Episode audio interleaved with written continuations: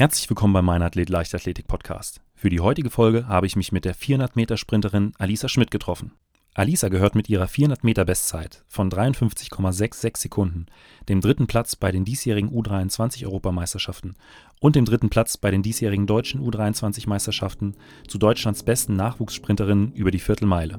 Wir haben uns in dieser Folge darüber unterhalten, wie sie zu den 400 Metern gekommen ist, darüber, wie sie sich unmittelbar für einen Wettkampf vorbereitet und wir haben uns natürlich auch über ihre Bekanntheit in den sozialen Medien unterhalten. Mein Name ist Benjamin Brömme und jetzt viel Spaß mit der neuesten Folge. Ja, also dieses Jahr in der U23 waren viele Mädels, die wirklich äh, sehr starke Zeiten schon gelaufen sind. Deswegen habe ich nicht wirklich äh, damit gerechnet, habe natürlich damit geliebäugelt. Also ich glaube, jeder will eine Medaille bei den deutschen Meisterschaften ähm, holen, wenn man dann im Finale steht. Ähm, ja, als ich dann wirklich als Dritte über, äh, über die Ziellinie gelaufen bin, war ich wirklich überglücklich.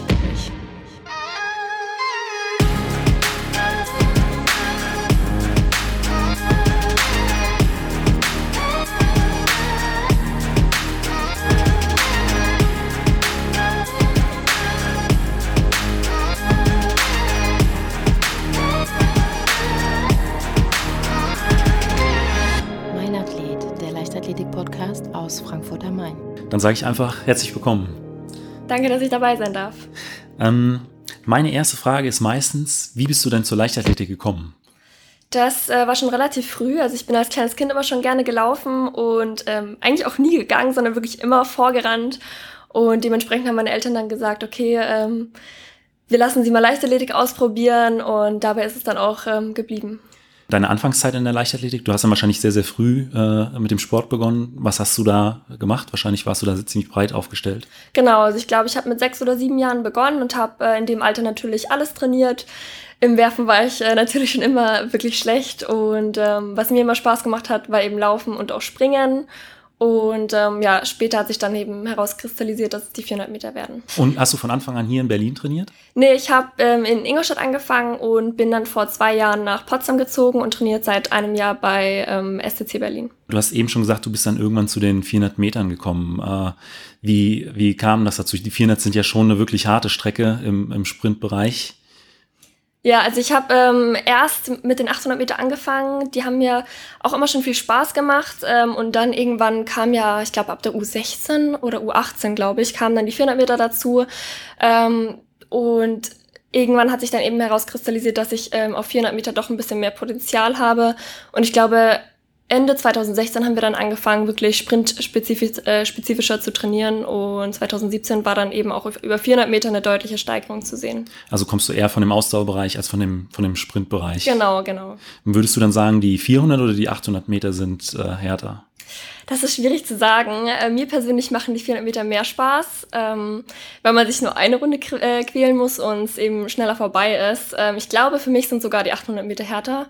Aber mir macht das Training eben auch für 400 Meter mehr Spaß. Deswegen, genau, sind es bei mir einfach die 400 Meter, die mir mehr gefallen. Würdest du dann eher sagen, dass eher die ersten 200 oder die, die zweiten 200 Meter äh, beim Sprint deine Stärke sind in einem Rennen? Definitiv die äh, zweiten 200 Meter. Also ich komme ja, wie gesagt, von den 800 Metern und deswegen äh, fehlt mir eben die Ausdauer auch eigentlich eher nicht, sondern eben der Sprint. Und ähm, ja, ich muss einfach schauen, dass ich da noch ein bisschen auf den ersten 200 Metern ein bisschen mehr Dampf geben kann demnächst. Gäbe es noch andere Disziplinen in der Leichtathletik, die dich irgendwie reizen würden, neben den 400 und den 800?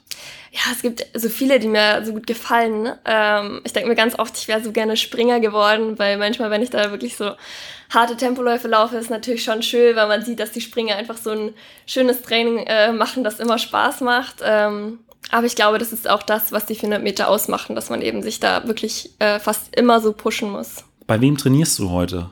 Ich trainiere derzeit bei Sven Bugel. Trainierst du dort alleine oder in einer Trainingsgruppe? Nee, wir sind eine recht große Trainingsgruppe und zum Beispiel auch mit Svea Körbrück oder ähm, Henrike Richter und dadurch haben wir eben auch ein paar 400 Meter Mädels, die wirklich sehr gut sind.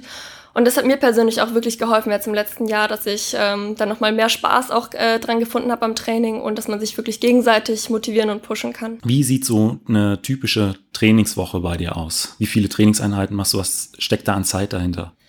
Also wir wollen dieses Jahr das Pensum ein bisschen erhöhen. Ähm, ich denke, es werden so acht Einheiten ab diesem Jahr werden. Bis jetzt hatte ich immer sechs Einheiten die Woche und das waren jeweils, glaube ich, immer zwei Stunden ungefähr.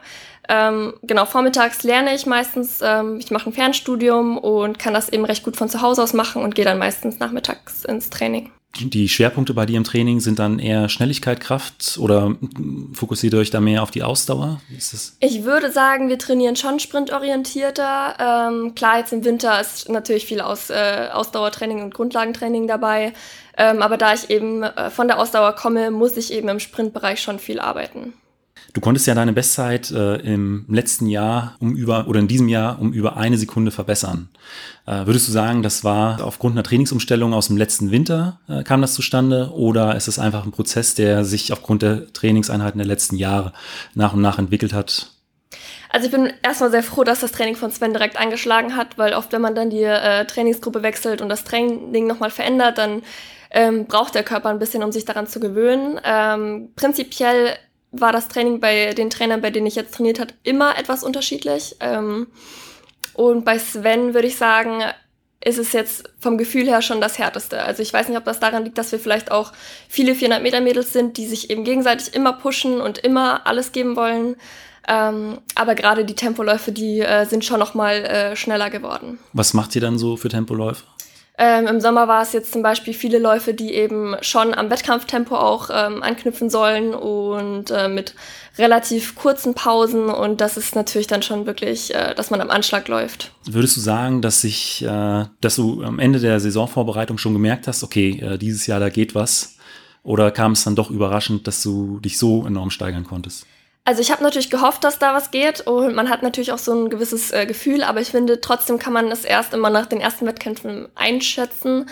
Ähm, ich bin ja dann im ersten Wettkampf über 400 Meter direkt Bestzeit gelaufen, deswegen war ich total happy, weil äh, mein erster 400 in der, in der Saison ist eigentlich wirklich nicht wirklich gut und äh, da wusste ich dann wirklich, okay, dieses Jahr, da geht auf jeden Fall noch was. Und dann bist du ja auch Dritte geworden bei der U23 DM in Wetzlar.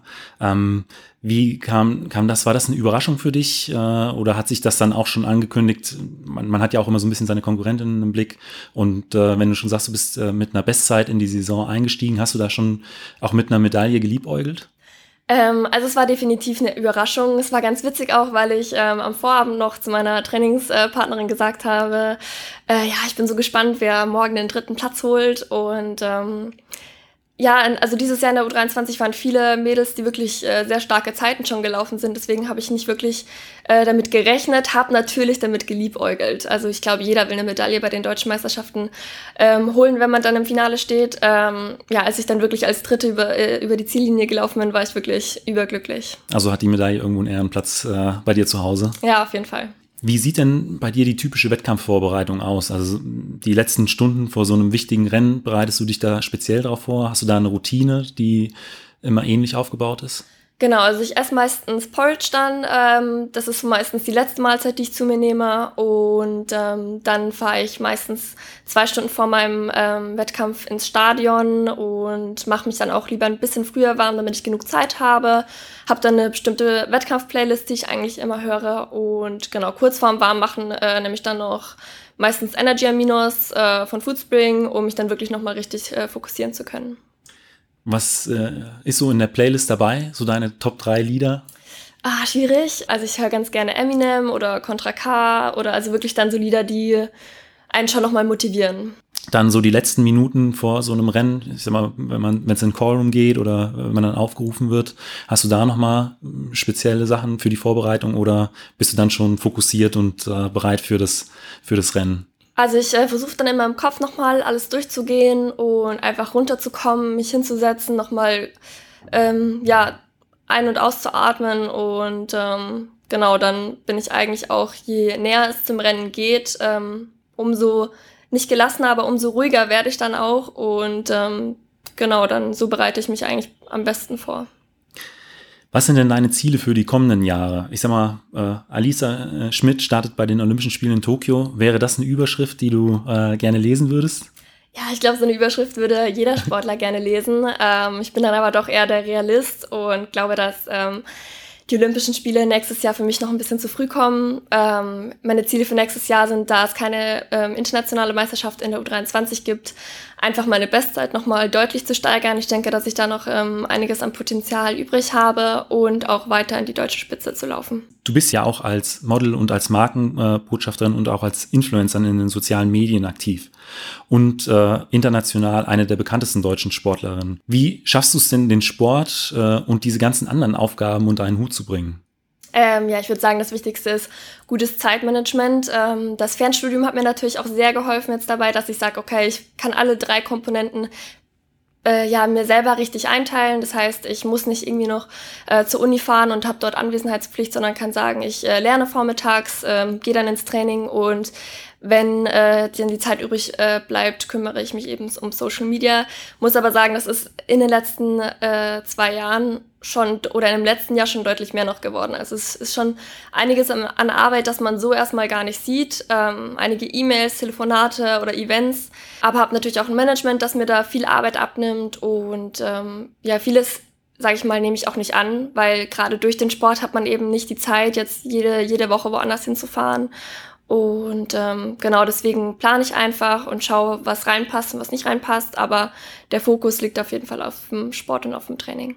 Ähm, Stichpunkt Zeitmanagement. Ähm, hast du täglich einen, einen, Plan, nachdem du dann äh, alles abarbeitest? Oder wie kannst du dich da am besten organisieren? Also ich habe eigentlich eine Routine und zwar ähm, hilft es mir am besten, wenn ich einfach einen geordneten Tagesablauf habe. Das heißt, ich stehe meistens um 8 Uhr auf, frühstücke dann entspannt und äh, mache dann so bis 13 Uhr, 14 Uhr Uni. Ähm, esse natürlich zwischendurch Mittag, ganz klar, und dann ähm, fahre ich äh, 15, 16 Uhr ins Training. Und ähm, ja, so war eigentlich letztes Jahr mein Tagesablauf und das hat mir eigentlich dann so ganz gut geholfen, dass ich sage, ähm, so ziehe ich alles äh, jeden Tag perfekt durch. Äh, wie kam es eigentlich dazu, dass du neben dem Sport so erfolgreich geworden bist?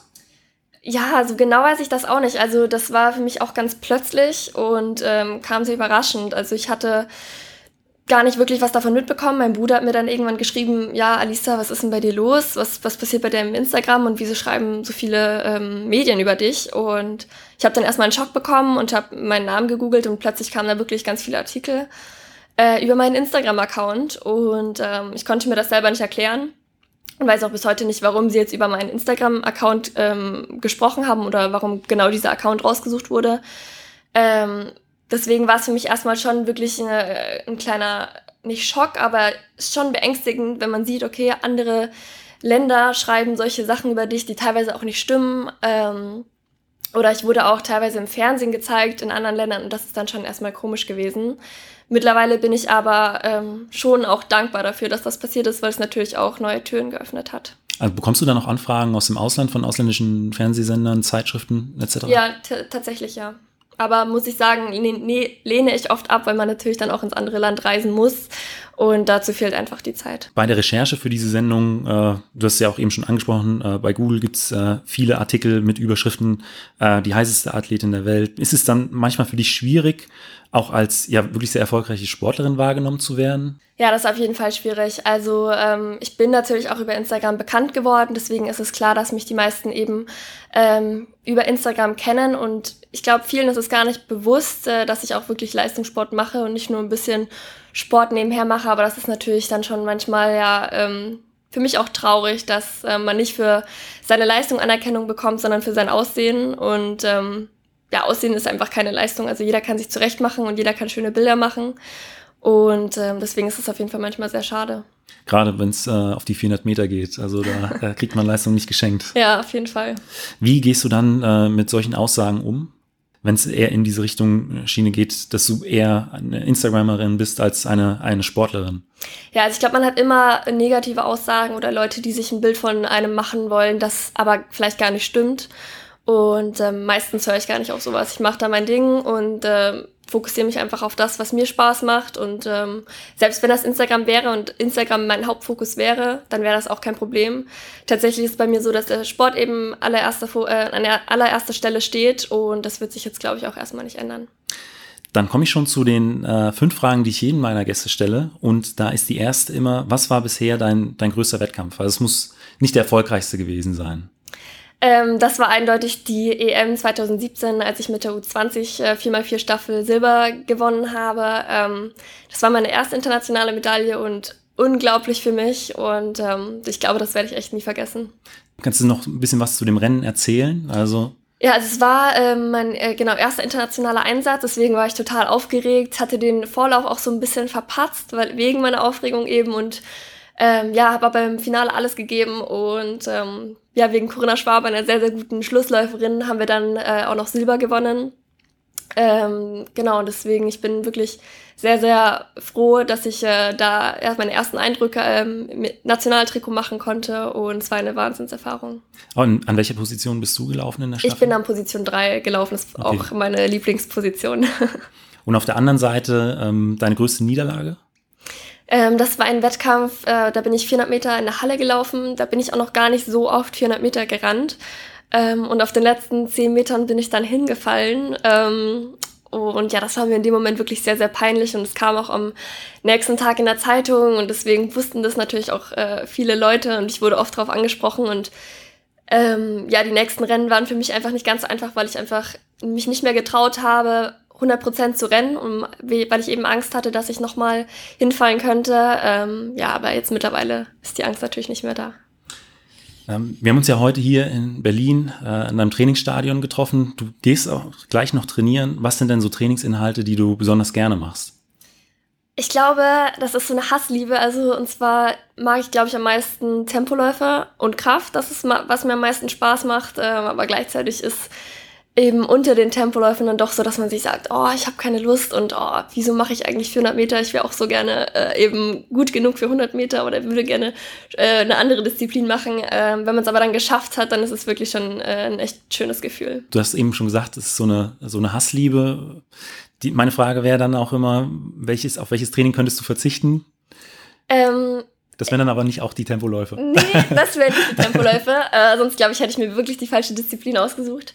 Und zwar ist das äh, reines Stabi-Training. Also wir machen äh, einmal die Woche zum Beispiel eine, eine oder eineinhalb Stunden Stabi-Training mit dem eigenen Körpergewicht. Und das sind so Sachen, die machen mir persönlich gar keinen Spaß.